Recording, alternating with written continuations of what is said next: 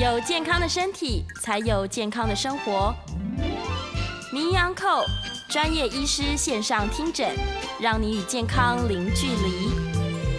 九八新闻台名医安扣节目，今天星期五我们要来谈的是皮肤相关的问题。非常荣幸的请到了我们长庚医院皮肤科的黄昭瑜医师来到现场哦。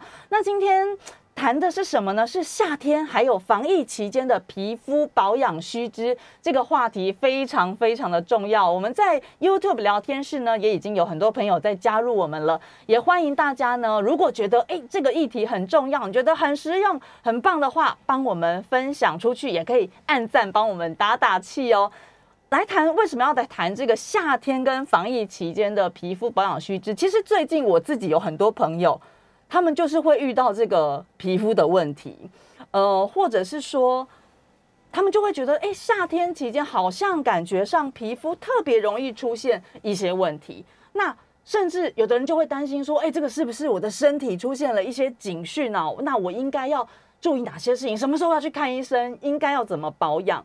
另外呢，刚刚医师从这个外面进来，哇，我知道外面现在很热，紫紫外线对我们的皮肤有很大的伤害，要注意哪些事情呢？另外呢，就是关于黑斑白斑的患者，到了夏天，这个色素斑好像会有恶化的情况，又应该怎么办呢？很多朋友也会担心说，或者是好奇说，那夏天的这个时候。适不适合去做这个医美、镭射相关的手术，还或者是所谓的除汗手术啊？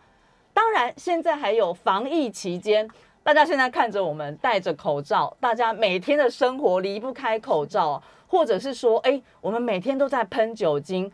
戴口罩跟喷酒精对我们的皮肤，不管脸啊、手啊，是不是有一些伤害？又应该要怎么来注意、怎么来保养呢？今天呢，黄兆宇医师都要在节目中一一跟我们来分享哦。那当然，首先我们就先请黄医师跟我们谈一下，就是说，在夏天的时候，我们皮肤其实会常常出现哪些问题呢？是。呃，就是我们夏天的时候哈，其实是我们皮肤科的旺季哈。怎么说？就是因为呃夏天的时候常常会有出现的这个皮肤疾病特别多。那我把它总归纳为三大类哈。第一类就是大家最常见的就是痒哈，就是说皮肤会开始瘙痒。那这个瘙痒的原因，不管是呃常见的这种湿疹。好，或是说一些荨麻疹，其实都常常会在夏天的时候，因为我们流汗刺激哈，或是这个热热的关系导致它发作。对，好，那当然呃，第二常见就是感染哈，感染也是因为在夏天的时候会常常盛行，那包含说我们常见这种香港脚啊、霉菌感染哈，它也是会痒哈，甚至会呃出现像是毛囊炎或是痘痘的发作哈，因为夏天的时候呢，其实闷热加上这个潮湿，好，那我们皮肤不容易出油哈，那这时候容易滋长一些细菌。那就很容易会出现这种毛囊炎或是痘痘的情形。对，那再来就是说一些体味跟一些臭味的这些状况哈，像是狐臭之类的吗？是像狐臭之类的哈，在这个时间也特别容易发作哈，就是说因为你流汗呐，那这个汗水代谢不好，或是说有一些细菌感染，好，或是我们顶浆腺的分泌旺盛，所以这时候就会出现比较多这样子的问题。对，医师今天有帮我们准备这个图卡，如果大家是透过 YouTube 来加入我们的话，可以看到哇。有这个痒哈，就是刚刚有提到说湿疹啊，或者荨麻疹，我自己就有好几个朋友有荨麻疹的问题。另外呢，感染像是香港脚、汗斑、毛囊炎、痘痘，哇，痘痘也是很多人的苦恼的问题。另外就是刚刚讲味道臭的味道，比如说狐臭了，或者是头皮出油了，或者是这个就是有的人体味稍微比较重一点啊，当然好像不是喷香水就可以解决的。那我们。在呃，如果夏天特别容易出现这些状况的话，医师接下来要来告诉我们说，我们应该要在夏天的时候特别注意哪些保养的 paper。我想这个也是很多听众朋友非常有兴趣想要知道的，就说到底我们在夏天的时候该怎么去保养，让自己的皮肤的状况处在一个比较好的状态。是。那呃，我想夏日最常见就是刚刚提到那三大原因。那所以我们针对这三大原因的话，就是常见的问题呢，我们提出一些保养的三部曲，方便大家记得。哦，一个就是说环境，哦，环境的这个设定，哈。当你环境呃，就是尽量尽量避免说忽冷忽热的状况哈，比方说呃一直进出频繁的进出冷气房，然后出去外面晒太阳这样子一直反复的话，那你的这个荨麻疹啊，或者是像湿疹的状况，呃，尤其是荨麻疹这种会血管扩张或组织胺分泌旺盛这种疾病会比较容易发作哦。那另外就是说，假设你皮肤比较不健康的人，比方说你有异位性皮肤炎啊，哈这一类的，或是脂漏性皮肤炎啊等等，哈，呃这些。这些人在夏天的时候，因为有时候会流汗哈，就是因为你你空调可能比较调比较低，或是比较热的时候呢，它就容易造成皮肤的这个湿润，就是会有点闷热。对，这时候你这个湿疹啊，或是这些皮肤病都很容易发作。对，所以两个大重点针对环境的部分，就是尽量保持皮肤干爽。好，那尤其是皮肤有状况的人，哈，像异位性皮肤炎、脂漏性皮炎等等，尽量就是舒适的环境。那这个温度的部分呢，尽量不要忽冷忽热这样子，哈，那可以保持你这皮肤的这个干爽程度。那第二个环境这个部分来来着手，对，没错。再来就第二部分就是我们这个抗菌的部分哈，就是说当你容易有毛囊炎哈，或是有痘痘的这些皮肤的话，那这个适度的抗菌产品选择是是重要的哈。就是说我们在洗澡的时候呢，可以那加入一点点有抗菌成分的一些抗菌成分是，比方说呃 c o h e s i d i n 啊，或是说像这茶树啊等等这种成分，茶树是很好的，对，就是稍微抗菌，但是也要小心说这个成分会不会导致你过敏，然后但最最重要的话就是说，你这个要避免共用毛巾，哈，然后指甲剪这些，因为比方说，如果你有香港脚或灰指甲的话，这时候如果你有共用这个指甲的习惯，有时候会容易传染。那毛巾的部分也是哈，就是说，如果你身上有毛囊炎或是有这个痤疮杆菌，那你如果共用毛巾也很容易传染。那个人的卫生部分，就是我通常会建议有这种痘痘、毛囊炎的病人，他的毛巾要勤加换洗。哦，就如果可以，就每天都换哈。那那再来就是我们的枕头套啊，哈，这些会接触你的皮肤的这些呃布料哈，这些都还是要定期的更换。枕头套啊、床单这些，就是我们每天都要碰到的东西。不要共用毛巾。还有刚刚医师讲，如果有一些跟个人指甲、指甲剪这些个人用品。就尽量不要跟家人或是其他人共用了，这些是很非常重要的一些卫生习惯。刚刚讲到了环境，还有这个我们自己的一些抗菌卫生，呃，还有衣服方面，我们是不是也有可以选择？比如说什么样的材质会保持我们这样子比较干爽？对，当然是，就是大家应该耳熟能详，就是衣服如果要能够。呃，尽量不要闷热的话，都是选择棉质的那一类的，就是棉质的哈，尽量不要选择聚乙烯那一类的，会比较闷热哈。那再来就是，如果你会常常有流汗的问题，比方说你有呃异位性皮肤炎的人，或是你有汗斑的人，那你的这衣服只一旦有沾湿的状况，那尽量就是多备一套，可以尽量换洗这样。有的人就特别容易流汗，所以呢，可能就准备毛巾，或者是多带一套衣服来换。对，尽量就是把这个汗水的部分。把它尽快清除干净。那甚至有时候，呃，比方说你脖子流汗，那你脖子这边有一些湿疹的状况，其实你可以稍微用水先把它冲掉，然后擦干，维持它的干爽。因为汗水本身会刺激这个皮肤的发炎。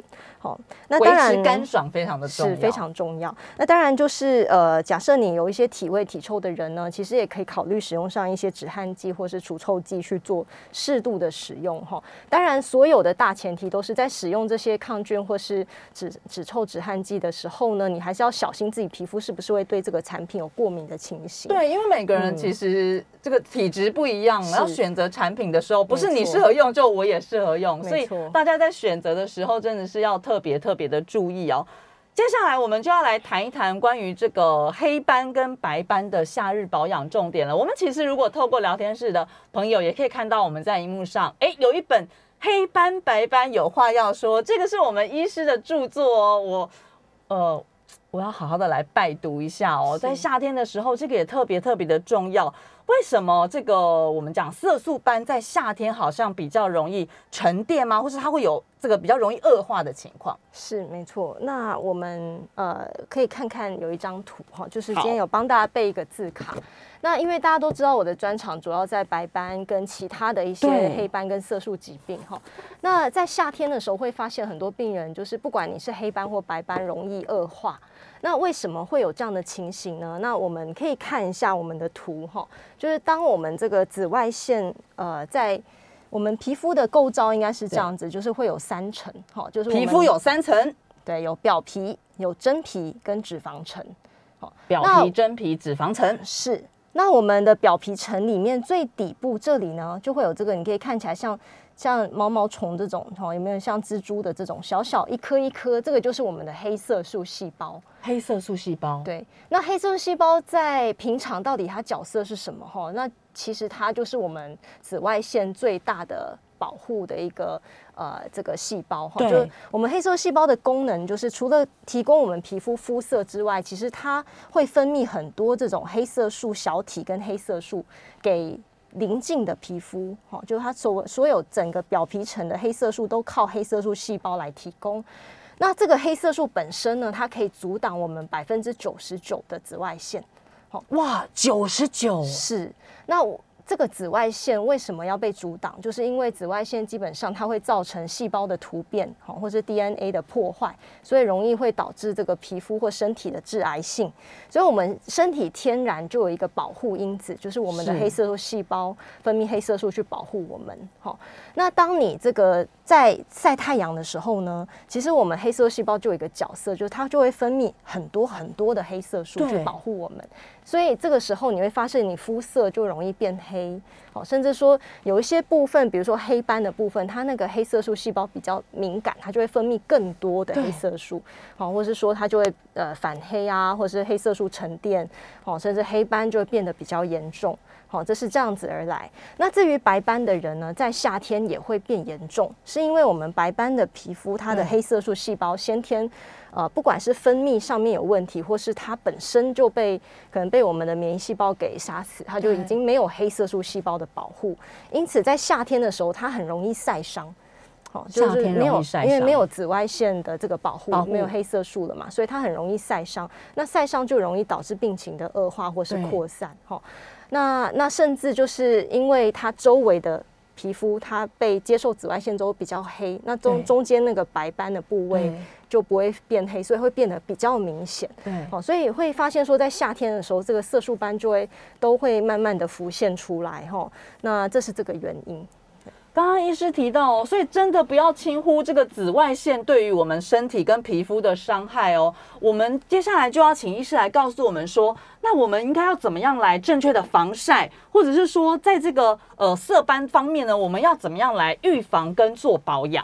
是，呃，就是我们一般上来说，就是呃夏天最重要的工作，除了刚刚说的皮肤干爽啊这些等等的，那最重要就是要防晒了哈。那为什么防晒这么重要？因为我刚刚有提到紫外线本身其实会让我们的皮肤病变哈。对，那容易产生皮肤癌啊，哈，或是这些色素斑的恶化，那甚至跟老化也有关系。对，好，大家可以看到，就是我们一般紫外线有分两种，哦，就是我们太阳坐落下来之后，它有 UVA，好 A 的紫外线跟 B 紫外线。对那 A 紫外线的波长比较长，大概从三百二到四百左右，那它会作用的位置会比较深，比较深所以通常它跟这个老化。哦，这个胶原蛋白就是会流失，这些有关系。哦，当然它也跟一些呃色素斑的沉淀，或是像肝斑啊这种黑斑的沉淀也有关。哈、那至于 UVB 的话，就是大重点哈、我们第一个防晒产品最主要就是先来预防这个 UVB 的哈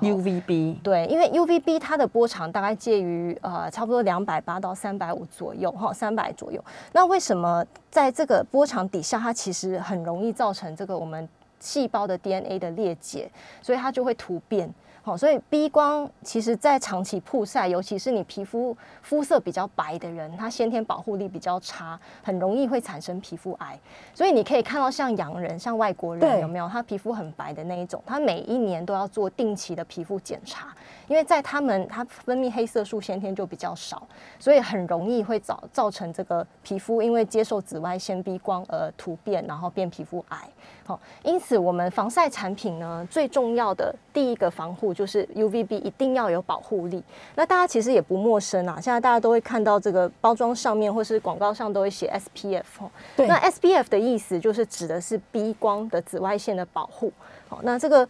如果你在室内的话，当然你可以选择 SPF 稍微比较低一点，比如说说大概三十左右。对。那户外可以选择比较高哈，在五十以上。那为什么要有这样的差别？因为大部分的这个，如果它防晒系数比较高的时候，通常会比较厚重一点点。比较厚重。对，所以有些有擦起来的感觉会。对，所以假设你都是在室内工作，那你其实接接受的紫外线不会太高的时候，你可以选择稍微低一点的，那这样它涂起来没有那么厚重。如果你在户外的话，那你可能就要选重重一点的。是，嘿。但是像我们如果在室内，这个灯光会不会也是有？灯光基本上是还好的吼，所以大家常常会有迷失，说哎，是不是灯光，或是说我们的这个平板啊？对啊，很多人会说日光灯啊什么的，会不会也有影响？是目前的一个比较大规模的研究就显示起来，目前是还好。对，好，虽然说这个蓝光哈，或是说我们灯光都会散发出一点紫外线，一点点很微亮的，但是基本上对皮肤伤害是微乎其微。哦，甚至呃，近年来，如果你有去看一些文章，他们都会讲说，这个蓝光，我们手机的蓝光是不是会影响到干斑，就黑斑的恶化？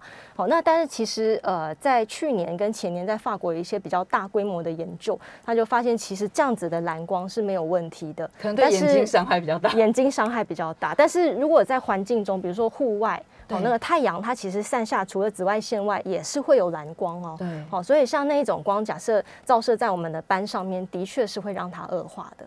好，所以比较好的防晒产品，除了我说最基本配备的 UVB 之外，UVA 甚至现在更新的有一些蓝光保护的防晒产品，其实也都可以选择。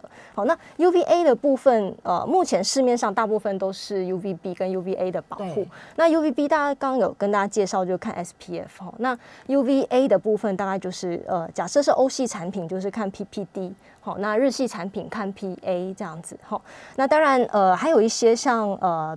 有些国家还有发展出，就是这个有 Wood Star 哈，就是说我们有不同的星号啊，哈，当然星号越多代表越好的保护，然后越平均的保护，就是它 A 跟 B 的这个比例的保护都一样高，哦这样子。那如果大家可以找到比较好的产品，然后当然你要先试用哈，就所有的产品试用之后不会过敏，那这样子我们就可以选择这样子的产品去做防晒。对，因为我们刚刚也有提到啊，其实适合你的产品可能不见得适合我，每个人的体质不一样。我们的忠实听众菲菲有在聊天室问到说，夏天防晒乳该怎么选择？就想加问一个，就是说，呃，很多人会不太知道说，比如说我们这个防晒乳擦早上出门擦了，我们什么时候要再补一次、补两次、补三次？这个是不是也可以请医师帮我们来说明一下？对，这个其实取决于你的工作环境啊。假设你工作环境本身就是很容易流汗啊，容易出汗。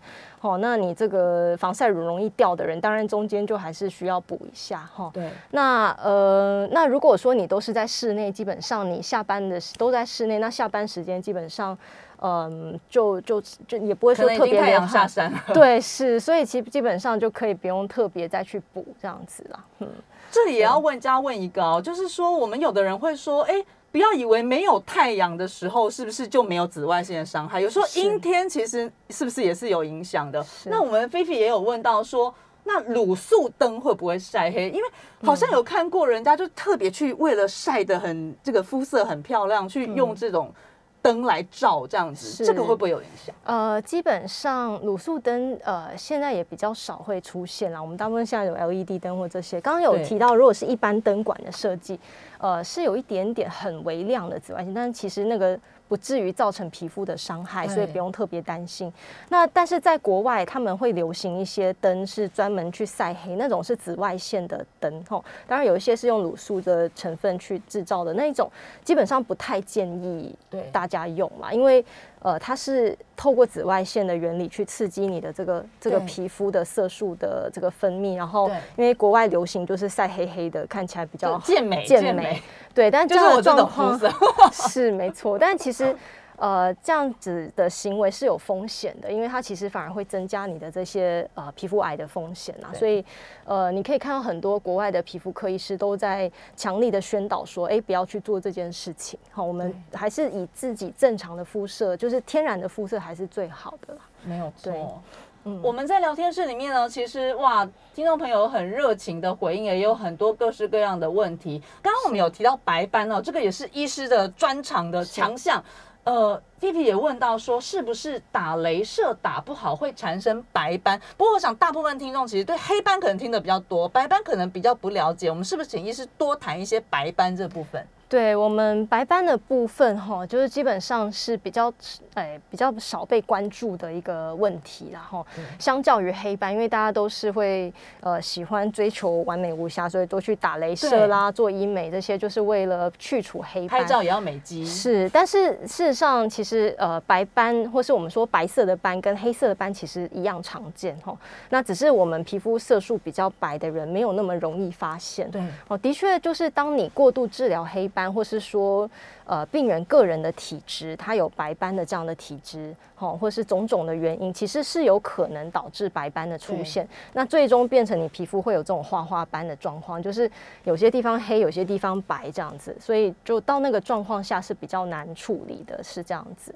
好，那白色的斑里面又不只有一种，其实也非常非常多种啦。哈，就是呃，其中一类比较为大家害怕的，大概就是那一种白化，哎、就白斑症，就我们说的，或是呃，大家有时候会听到说白癜风这个名词，或者是白斑症哈。那为什么它比较让人担心？就是因为这个疾病它比较容易扩散，哈，就是它会是呃蔓延全身，然后它本身是一个自体免疫疾病，所以会需要做一些抽血动作，去看你体内有没有相关的一些内科问题。好，所以但是在鉴别诊断上面，基本上呃，可能还是会要请大家先不要太害怕，身上出现白白色的斑，其实还有很多原因，比方说晒斑里面有一类就它会长得白白的。哦，大家手手脚上有些是上了年纪或是常常晒太阳的人，就会发现一点一点白斑，那个就不是那种会扩散的白斑症对哈。那其实有很多种类啦，那大概就是建议大家，如果真的有发现或是突然长很多，那还是先到皮肤科的门诊去，那我们会用一些特殊的光去做检查，是来帮你确定到底这个有没有问题，是这样子。如果你真的有疑虑的话，你也不知道这到底是什么的话，有的人当然现在很多人会上网自己先查一查，不过呢，还是找专科医师其实是最好的，让医师用最专业的方法来帮你做诊断呢、嗯燕良有问到说，因为我们刚刚有提到这个保持干爽啊，毛巾要勤换这方面的，燕良有问到说，洗完脸之后，据说用毛巾擦会冒痘痘，这样是正确的吗？那我们洗完脸到底应该怎么样？不要用毛巾擦，那让它自然干吗？还是什么的？应该他说毛巾用完适不适合来晒太阳？不过我们现在因为时间的关系啊，我们要来卖个关子，我们在广告之后再回到我们名医安客的现场。我们今天请到的是我们长庚医院皮肤科的黄昭瑜医师。黄昭瑜医师呢，在于这个。黑斑白斑，大家可以看到我们的画面的话，哎，黑斑白斑有话要说。这本书呢是大块文化出版社出版的，也是我们黄昭瑜医师的著作。如果我们今天在节目里，因为毕竟节目时间有限，如果说大家真的非常有兴趣的话，也欢迎去找这本书来好好的看一看，里面相信会有非常多详尽的资讯。我们在广告之后呢，再回到我们九八新闻台名医 uncle 的节目现场。名医安扣节目，您所收听的是九八新闻台。这个节目每天中午十一点到十二点，跟大家一起来关心自己的健康问题。防疫期间，我觉得大家对于自己的健康可能更重视了吧？大家就会觉得说，没有健康，可能什么都没有了。今天我们非常荣幸的在节目中邀请到的是我们长庚医院皮肤科的黄昭瑜医师来到现场。也是机会非常难得，所以呢，我我想我们聊天室的朋友，很多听众都已经迫不及待要把握机会来问问题啊！刚刚医师有特别提到，我们在聊天室有几个问题，我们先来回答一下。刚好提到，就是如果现在是没有太阳的，这个会不会也是有紫外线的伤害？是这个答案是是哈，因为我们这个紫外线基本上它呃像 B 光是没有办法穿透我们的云层跟玻璃，但是 A 光是可以的哈。所以如果你会担心皮肤老化，或是你有色素斑疾病的病人，因为你会怕晒黑或是老化这些嘛哈，所以基本上还是需要防晒，尤其是 A 光部分的防晒。对。另外就是刚刚听众朋友提到说，这个毛巾，毛巾用完要不要去晒太阳？就是说好像哎，这样好像比较清洁吗？还是？是因为其实紫外线有一些杀菌的效果啦。那当然，你如果在晒毛巾的时候比较干爽哈，或者温度比较高，基本上也不利于细菌的滋生啊。所以的确是要把它晒干，哈是没有错。那但是刚刚有提到说，是不是洗脸后用毛巾擦就会冒痘痘？哈，这个。这个答案是取决于你那个毛巾到底有没有清干净啊。假设你那毛巾已经使用非常多天，或是就是反复用，或是跟人家共用，或者是清洁本身就不干净，那当然这当然是会冒痘痘，没错啊。哈，是。所以，我其实非常想要问医师，平常自己使用毛巾，因为像我们可能，比如说在家里，嗯，我们就毛巾挂在我们呃浴室里面。是。那说真的，浴室其实相对是还是比较潮湿的环境嘛，所以以医师来说，会建议，比如说我们多久要换一个新的毛巾？就不管是拿去清洁，或就是这个替换的频率，可不可以教我们一下？是，如果是以我自己本身啊。呃，我都每天都换，就是每次用完我就会换啦。因为我不太喜欢挂在浴室里面的原因是一个是它潮湿的环境，对，容易滋生细菌。第二个是如果大家有上厕所，这个马桶那些，你如果马桶盖没近，很靠近，其实它是一定会把细菌带到我们的毛巾就在冲马桶的时候，所以很多人有的有的医生好像会建议说，你冲马桶要把马桶盖是没盖起来，这也是比较好的习惯。是，然后其实也有很多大量的证据显示，你毛巾挂越久，你使用两三天以上，那其实细菌量是爆多的。所以如果你皮肤健康的人当然没关系，但是你如果皮肤不是很健康，或你本来就容易长毛囊炎或是滋长痘痘的人，当然这些东西就要注意。好，就是如果可以勤换，甚至每次洗完澡就用一个新的毛巾，我觉得是更好的。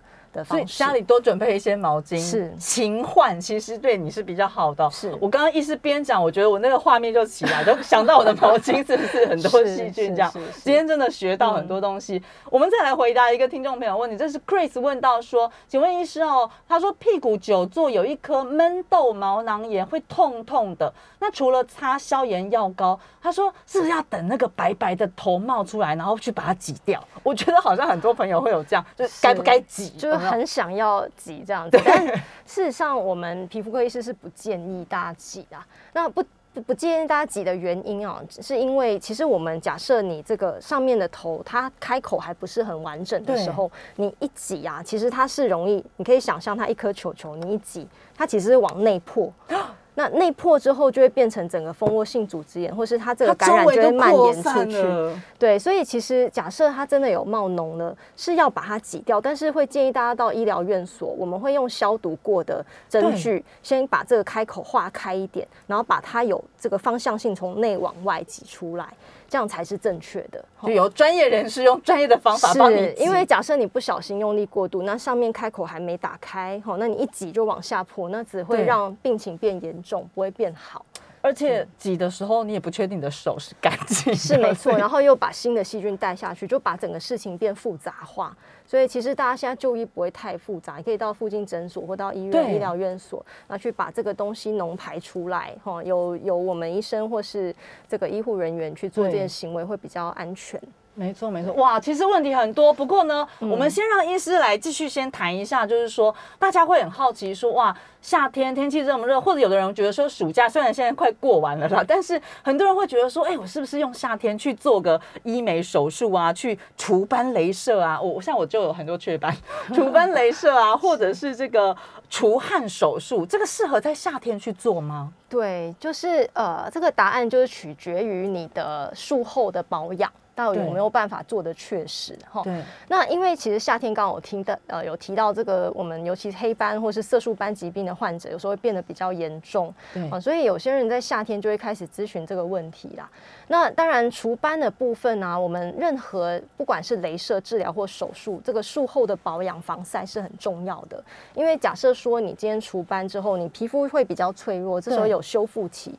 那如果你的工作是常要在外面曝晒，那当然就。不建议。跑外面的就不行、哦，是即使你包得紧紧，什么采茶姑娘这样也是不对，行。除非你有办法包得这么紧，但是很不容易，很难吧很不容易。对，但如果你是室内工作者，那基本上是没有太大差别。所以呃，就取决于你术后是不是有办法做好防晒，尤其是术后那一个月是比较关键的。对，好，那至于除汗手术等等这些，那现在其实呃手术讲到除汗，其实会比较呃有好几个选择啦。一个就是说我们呃传统的做这个开开刀的方式，把这个顶浆先去除，对好，或者说像比较新的就是微波的方式，把这个汗腺用呃就是比较非侵入性的方式把汗腺去除。那这两个方式呢，基本上术后来说，手术还是一定会有一个修复期啊。对，好，那这个会有伤口的情形，那又是在腋下。那如果你在除汗的时候，假设你工作环境一样，术后会容易流汗啊，对，常要在外面曝晒，当然我就不建议，因为你这样这时候闷热又包个纱布在那边，那容易会回复啊。是会有感染的一些风险。那假设说你是做一些微波，就是非侵入性，或是只是打针这样子，那当然这个状况是可以在夏天做。对，那呃，那你只要说术后就是说不要呃拉扯啊、伤口这些等等就 OK。嘿，所以这这个问题的答案就是取决于你术后有没有办法去做好这个防护，是先。评估一下自己的生活形态。如果你真的觉得还是很为难，就是又很想去做，但是又不知道该不该做，也是可以请教专业医师的意见，让医师来透过分析一下你自己的平常的这个生活啊、工作情况，再决定说，哎，要不要在这个时间来动这些医美的手术啊、治疗。继续，我们就要来谈一谈这个关于防疫期间。我想这也是医师说要谈这个话题的时候，我自己也好开心哦，因为我就觉得说好实用、好实用的话题。大家应该已经忘记我们到底戴口罩戴了多久的时间了吧？就是是你可以想象吗？就是你现在如果如果你是有那种整理相簿习惯的人，你应该会很难想象你上一次可以完全就是长时间不用戴口罩，到底是多久以前了？没错，我真的觉得就是，当然，现在也有很多人说，就是即使疫情过去，虽然也不知道什么时候啦，可是很多人都说以后我还是会戴口罩，因为我实在已经第一个戴成习惯，第二个就是说我实在太怕了，就是这些病毒的问题了。但是还是希望疫情赶快过去。不过回来关心我们自己的这个这个皮肤方面的健康哦，就说我们长时间戴口罩下来，我自己有很多朋友就长这个我们讲口罩痘还是什么的，嗯就是好像皮肤上就会出了一些问题。是另外就是手，就是比如说我们要喷酒精什么，所以是不是请医师来针对防疫期间我们的皮肤保养，哎，会出现哪些状况？那我们应该做一些什么，可以可以让我们的皮肤状况好一点？对，我想呃，防疫这两年，然后大概都是大家都会开始在皮肤科门诊也会看到这样子的病患出现哈，而且是越来越多。那像戴口罩的部分呢，哈，因为我们基本上口罩闷住这个部位，所以有一些有皮肤病的人，像这个部位，比方说你有酒糟啊，或是过敏，或甚至说你有痘痘哈，这些种类的皮肤疾病的人就会加剧，就会变得比较严重。对好，甚至有些人皮肤比较敏感，他口罩的材质等等，这些都会影响到。对好，那所以呃，通常我建议大家的基本保养原则啦，在戴口罩的时候，就是第一个哈，当然是勤换口罩啦。哈。跟毛巾一样，反正你要用到的你就赶快换。对，那那过去当然我们口罩不足的时候很难做到这件事情啊，但是现在口罩如果说比较呃充裕的时候，其实我们可以比方不妨说你中午吃完饭之后换一次，然后傍晚的时候再换一次这样子。那为什么会建议大家可以换口罩？是因为我们戴着口罩讲话的时候，其实难免会有一些细菌啊、汗水啊这些等等，就是覆覆盖在我们口罩里面。那如果你皮肤又比较不健康的时候，其实它是容易会让你这个接触的皮肤会有一些，不管是长痘、好毛囊炎或是过敏，因为你就感觉有个东西。闷在里面。是没错，所以假设你到中午的时候，它比较脏的时候，其实可以换一下。好，那当然第二个一样还是皮肤注意干爽哈，就是说尽量里面就是保持干爽啊。然后呃，假设你有长痘痘或毛囊炎的人，你中午假设皮肤不是太干的时候，你可以稍微洗一下，对就把那些细菌稍微洗掉，然后拍干。那但是如果你皮肤是比较干燥的类型，就不建议这样子做哈。那当然最后第三个很重要的就是避免化。太厚的妆啦，因为其实这边遮住你也不需要化什么妆，你就是这个地方能简单就简单。就是很多人都眼妆加强，然后这边遮住不用对，就口罩妆嘛，对 不对？没错没对，错，就是避免进一步的刺激。嘿，是这样子。那手部清洁也是一个很常见的问题哈，就是因为随着大家一直一直喷酒精，一直喷酒精，就发现很多人的手部其实就会开始有这种发炎的状况。那你就会看到有些就开始流汤流脓啊、瘙痒啊等等这些。会到这么严重哦，流汤流脓这样。当然，呃，假设你皮肤很健康，这时候就不会有这种状况。但是如果你皮肤不健康，或者你本来就有湿疹的人，其实你接触酒精啊，酒精其实它会挥发，会把你皮肤的水分再进一步的散发掉。对，所以其实这时候你的皮肤的这个保水度有问题的时候，那保护层也会连带受损哈。所以我通常建议就是，如果你皮肤正在发炎，手部有湿疹，或是我们说富贵手这一类的，你如果可以尽量就尽量避开酒精。那就算真的要洗手，你如果可以用洗手的，就是用呃肥皂洗手的方式，那会比酒精来的好。可以选择的话，我们就选择洗手，不不见得一定要用喷酒精的。是，那如果不得已还是得喷，那你就随身准备一个保，就是护手霜，好，或是最简单就是凡士林，就有一个稍微有点油脂的东西。是，那因为它在呃蒸发的过程，如果你上面有涂一层油脂，它其实可以锁水，那你的水分就不会散失的太厉害。好，所以不会到那么干。对，没错。好。那还有一个迷失就是戴手套。对，有的人就我我确实有看到有人就是用戴手套的方式。对啊，这个其实我觉得也是一个迷失。然后。戴手套啊，吼，就是说，呃，它的问题在哪里？就是它不一定真的可以完全隔绝病毒。如果你使用不当的话，那我发现很多人是他觉得戴了手套之后就万能，就什么到处摸摸，然后你摸自己这样子，那其实根本就是把病毒放到自己脸上，或是反而会让你松懈。对，掉以轻心，这是不对的。那你如果看我们医生、医护人员在戴手套的时候，我们会怎么做？其实是每碰一个病人就换一个手套，这才是正确的。要勤换，而且也不会乱摸啊。对，不会乱摸。嘿，所以你要戴手套，前提是你要正确的戴手套，不然你其实对你防疫根本没有帮助，甚至会让你松懈。啊，再来戴手套也有戴手套的问题啦，就是说会不会对手套过敏啊，对它的粉尘过敏这些，所以这都要去好好思考的。嗯。刚刚我们填到的是防疫期间啊，不管是这个口罩还是手部的清洁要怎么样注意。我们在广告之后回到名医安扣现场，我们继续来谈我们在夏日跟防疫期间应该要注意哪些皮肤保养。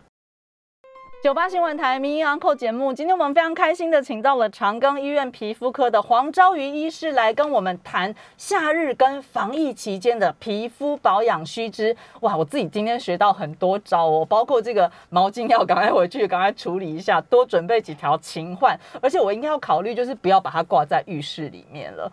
呃，这些东西。过去哦，当然也不是说完全不知道。就像我今天在跟医师聊说，我们现在可能在网络上其实会看到很多很多的资讯。大家是不是每天那个赖群组都会收到很多长辈也好、同才也好转传给你的这些所谓的健康资讯？但是大家记得哦，那个不见得是正确的。专业的医师提供给我们的讯息哦，可能还是比较。值得来参考的这个阶段，我们先请医师来谈一谈，就是说，哎，我们一般来说，我们的皮肤要注意什么样的？或许是我们讲说健康的警讯。呃，如果有什么状况的话，大家不要轻忽，可能要赶快去找医生了。待会我们也会继续来回答我们聊天室里面听众朋友的问题。来，我们先请医师谈一下，就是说，哎，如果我们的皮肤平常应该要注意什么事？对，就是说我们谈到黑斑白斑，那书里面也有特别提到，呃，几个章节就是在讲说这个，呃，因为。黑斑白斑，大家联想到就是纯粹外观的问题嘛？那基本上不完全是这样子哈，就是还是有一些少数的这个皮肤的斑块是需要大家去注意的哈。对。那呃提到像黑斑的部分啊，像呃比方说那种棘皮症，我不知道大家有没有注意过，呃黑色的沉淀在脖子这个部分，脖子就是脖后方哈，或是腋下，有些人很容易在这几个地方有一些色素沉淀。那事实上我们呃一看就会。知道说，哎，这病人可能呃有一些。我们说的这个呃糖尿病的前兆啊，或是一些肥胖的问题，或是我们说的代谢症候群才会出现这种所谓黑色棘皮症哈，这个是需要留意的。就是假设你有这些比较色素沉淀在脖子后方、脖子后方，然后又合并你稍微有一点肥胖一点的体重哈，那其实这个就是暗示着你要开始减重了，因为接下来你可能就会胰岛素分泌会不全，然后有时候会有一些糖尿病的问题。好，那再来就是说呃黑斑里面就。就是呃有一些少数的状况，就是有些人身上的黑黑斑，就是这个老人斑，我们或者我们叫脂漏性角化，它呃急速的增加，可能一两个月内就突然间长非常非常多。啊，这种状况呃也是需要稍微了解说，对哎有没有可能这个其实是身体的内科疾病，或是一些呃皮肤就内脏的一些肿瘤导致你的斑突然间全部冒出来。对，因为大部分的老人斑或脂漏这个脂漏性角化，其实都是呃长时间晒太阳，慢慢慢慢的浮现的哈。那当然，里面黑斑或是我们说黑色素的东西，就是像黑痣，这个也是大家要注意的。对，就痣很很也是很多人关心的是是，就是我刚刚之前一直一再的强调，如果大家有看过我过去的卫教，就是这个口诀，就是 A B C D E 原则对。嘛，好，就是简单说，就是你这个字要看它是不是对称，那是不是规则，不管是颜色或形状。好对，那 D 的话就是 diameter，就是说它的这个直径，它是不是大于六 mm，就是一个笔盖的的这个大概这个笔盖的大小，是，然后或是 evolution，就是一的话，就是它最近有一些变化，比方说它原本就小小圆圆，突然最近长大非常多，或突然间旁边冒出两一两颗。好，那当然东方人就是要注意手掌、呃脚掌跟指甲，还有手的这些黑甲症或是黑黑痣，是不是有一些突变的问题？对，好，所以假设有这些状况，我们其实可以到皮肤科门诊，我们就可以用皮肤镜去帮你做检查，做初步筛检。那遇到有问题，我们就会帮你做一个呃切片啊，或是先化验。好，那不建议大家就是自己去买那些什么呃除痣的。药水啦，或什么那些，因为其实假设他今天这个东西是有病变的话，你除痣或是单纯就没有经过检查就去做镭射，那把这个东西去除掉，万一它是不好的东西，对那那就有可能就是延误治疗。好，所以所有要除斑除痣前，其实我是建议大家还是要先确定这个东西是良性，它是外观的而已，它不是真的有恶性的残在里面，这样子会比较安心。好，那再来针针对白的部分呢，就是白斑的话，就是我刚刚有提到白斑白色的斑里面大中就是白斑症啊。好，那白斑症本身是一个自体免疫疾病，那它会有扩散的风险。对那而且这个病会有点棘手，就是如果你错过早期治疗，其实它后面扩散跟破坏太严重，有时候色素不一定救得回来，甚至会需要做色素移植。那大概有两三成的人还会同时合并其他的自体免疫疾病，或是、哦或是一些内分泌的问题对。那这些假设你有出现白斑症或是白斑的出现，其实可以到我们白斑特色门诊，哦，在长庚有这样的门诊，或是在一些皮肤科诊所，其实我们可以用特殊光源先检查。对先看你这个白斑是不是白斑症，还是是汗斑啊，或是我刚刚说的那种白色的晒斑等等。那如果真的是白斑症的话，那我们建议就要抽血检查。那我们在皮肤科门诊，我们也会去抽血做这个免疫的检测跟这个内分泌的检测，去看说有诶有没有影响到体内。那假设是扩散期，我们就会投以一些免疫调节剂啊，吼然后色素色素的修复都需要靠一些照光等等这些方式才才可以，就是快点把这个疾病稳定住。否则它越来越多，有时候就会变得像呃，大家不知道有没有看过像 Michael Jackson 那种，就是他后来因为太严重，他当时没有什么药物可以治疗，所以最后只好漂白。但是漂白之后你就没办法晒太阳，因为你就是紫外线的破坏。那当然，呃，有一些伴随内科疾病，这个也是我们要比较早期处理的，是这样子。所以大家不要轻忽，特别是有变化的时候，哇，就是去找专科的医生比较重要。医师的这个著作《黑斑白斑有话要说》是大块文化出版，我刚刚稍微翻一下，其实看起来好像负担不会很重，而且，嗯，医师是用非常浅显，就是深入浅出的方式来跟大家说。黑斑白斑有话要说，很多东西你在身体上，它等于就是在告诉我们一些什么，需要你去聆听它、解读它这样子。我们来看到聊天室里面，我们 TED 哦，他这个问题问了很久，他说长时间吃抗组织胺的药，感觉会没效哎、要可以调理身体吗？呃，应该说抗组织胺是呃用来控制止痒啊，或是说荨麻疹这个非常重要的药物啦。那呃，但假设你吃抗组织胺没有效，我想有两点你需要考虑。第一个是你这个疾病它本身它。这个到底是不是因为组织胺分泌过剩而造成这个疾病？哈，对。那假设假设你是肝癣啊，或是其他疾病，当然它因为它不是组织，它组织胺是后来因为发炎太严重而分泌的，所以你用抗组织胺只是治标没有治本。好，这是第一个。所以正确的诊断影响到你对药物的效果。那第二个，当你是属于那种荨麻疹，好，那荨麻疹这种就真的是组织胺分泌很多，所以造成这个风疹块的出现。那像这种状况下，吃抗组织胺理论上会有效，但是如果你长期，比如说超过六周，这个荨麻疹还是控制不住，一直反复，那基本上会建议你要去抽血做一个检查，就是到底是不是一样体内的这个免疫功能是有问题哈。这我们在皮肤科都会帮你安排。那或是说这个甲状腺系统是不是有什么异常？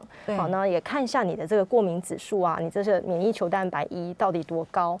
好，那去做一个辅佐。那假设针对这种慢性荨麻疹的话，大概有三四成是跟体内的一个内科的问题有点关系啦。那当然其他大部分就比较没有。但是呃，在治疗上面，假设针对慢性荨麻疹呢，就不只是通常不只是抗组织胺，我们还可以加上一些呃免疫调节剂或是一些呃。呃，生物制剂去做一个控制是这样子。对，好，同样是泰德的问题，他说如果私密处或者是不该长痘痘的地方就长了痘痘的话，那怎么办？去看医生。对，就是 私密处也不是不会长痘痘，是会长痘痘，只是说它比较少见呐。好，那呃，私密处的痘痘基本上呃毛囊炎是偶尔会看到的，那比较常见是一些像粉瘤啊，或是一些囊肿类的哈。那因为那个地方的毛发本身就比较卷呐，哈，那有些人的代谢的关系等等，它其实很容易在那边就是形成阻塞，所以那个地方长痘痘并不是少见的。对，对。还有人问到说，青春痘是不是也不要乱挤？应该是的吧？对呀，就跟刚刚那个原呃刚问的那位一样，就是说，因为你乱挤的话，它有可能 它开口还没对对，它开口还没形成，那你一挤一挤就往下破，往下破之后，那个发炎的范围就整个变大。所以正确的做法就是我们到医疗院所，然后用一个针或是用一个小刀片，那在消毒的状况下，把这个开口化开，把脓就。这样子往外挤，这样才是正确的。青春痘乱挤，我觉得很多人都有经验。对，而且你往下破，整个发炎太严重的时候，基本上是有留疤的风险。然后那留疤之后，后面就更难处理了。嗯，就是很多人就是不挤会受不了，但是挤完就后悔了。是，常常都是这样。不要乱挤，真的是。还有人问到说，这个身体长痘痘或者是毛囊炎，可不可以用 A 酸或是尿素去角质来改善？呃，这个要看你到底角质。代谢的状况到底怎么样？然后，那基本上去角质偶尔是可以的，但是如果过度的话，反而会让你的皮肤比较脆弱。所以现在如果大家去看一些文章，都会。提到说护角质其实一样重要。哦，假设你是有青春痘、盲囊炎，尤其是痘痘，因为它角质化，有些人的确是有一点异常，所以用 A 酸啊这些去改善是有帮助的，或是用水杨酸哦等等这些会帮助它的角质代谢比较好。但如果你今天是有过敏的肤质，哦，或是说你有异位性皮肤炎这些，你天生的这个角质本来就不健康，那你再给它去角质，不就不就恶化你这个疾病嘛？所以前提是你要先看你的肤质是怎么样的状况。那再来就是在去角质的过程中，基本上就是要温和的做。你如果过度，一样就会造成过敏。你会发现很多痘痘的人在擦 A 酸之后，有时候会很容易发炎，整个对对变得很很厉害，反而导致新的一个问题出现。所以正确的做法就是要一个 balance，一个平衡呐。对。剩下一点点的时间，我想我们可能来不及回答听众朋友的问题了。不过我们今天非常感谢我们长庚医院皮肤科的黄昭宇医师来到现场，要提提供大家一个资讯。如果大家还有更多的问题的话，大家请去追踪我们。黄昭瑜医师的脸书粉丝专业哦，有一个你可以去搜寻皮肤科黄昭瑜医师，就可以找到黄昭瑜医师的粉书呃脸书粉丝专业。我想医师有空的时候也会为大家回答相关的问题。我们再次感谢医师来到现场，再提醒大家哦，这个是大块文化出版的《黑斑白斑有话要说》。我想，我们今天很多问题可能没有办法在节目中再继续跟大家详细的讲解。不过书里面可能会找到很多很多的答案。我们再次谢谢医师，也感谢听众朋友的问题。我们拜拜，谢谢海伦。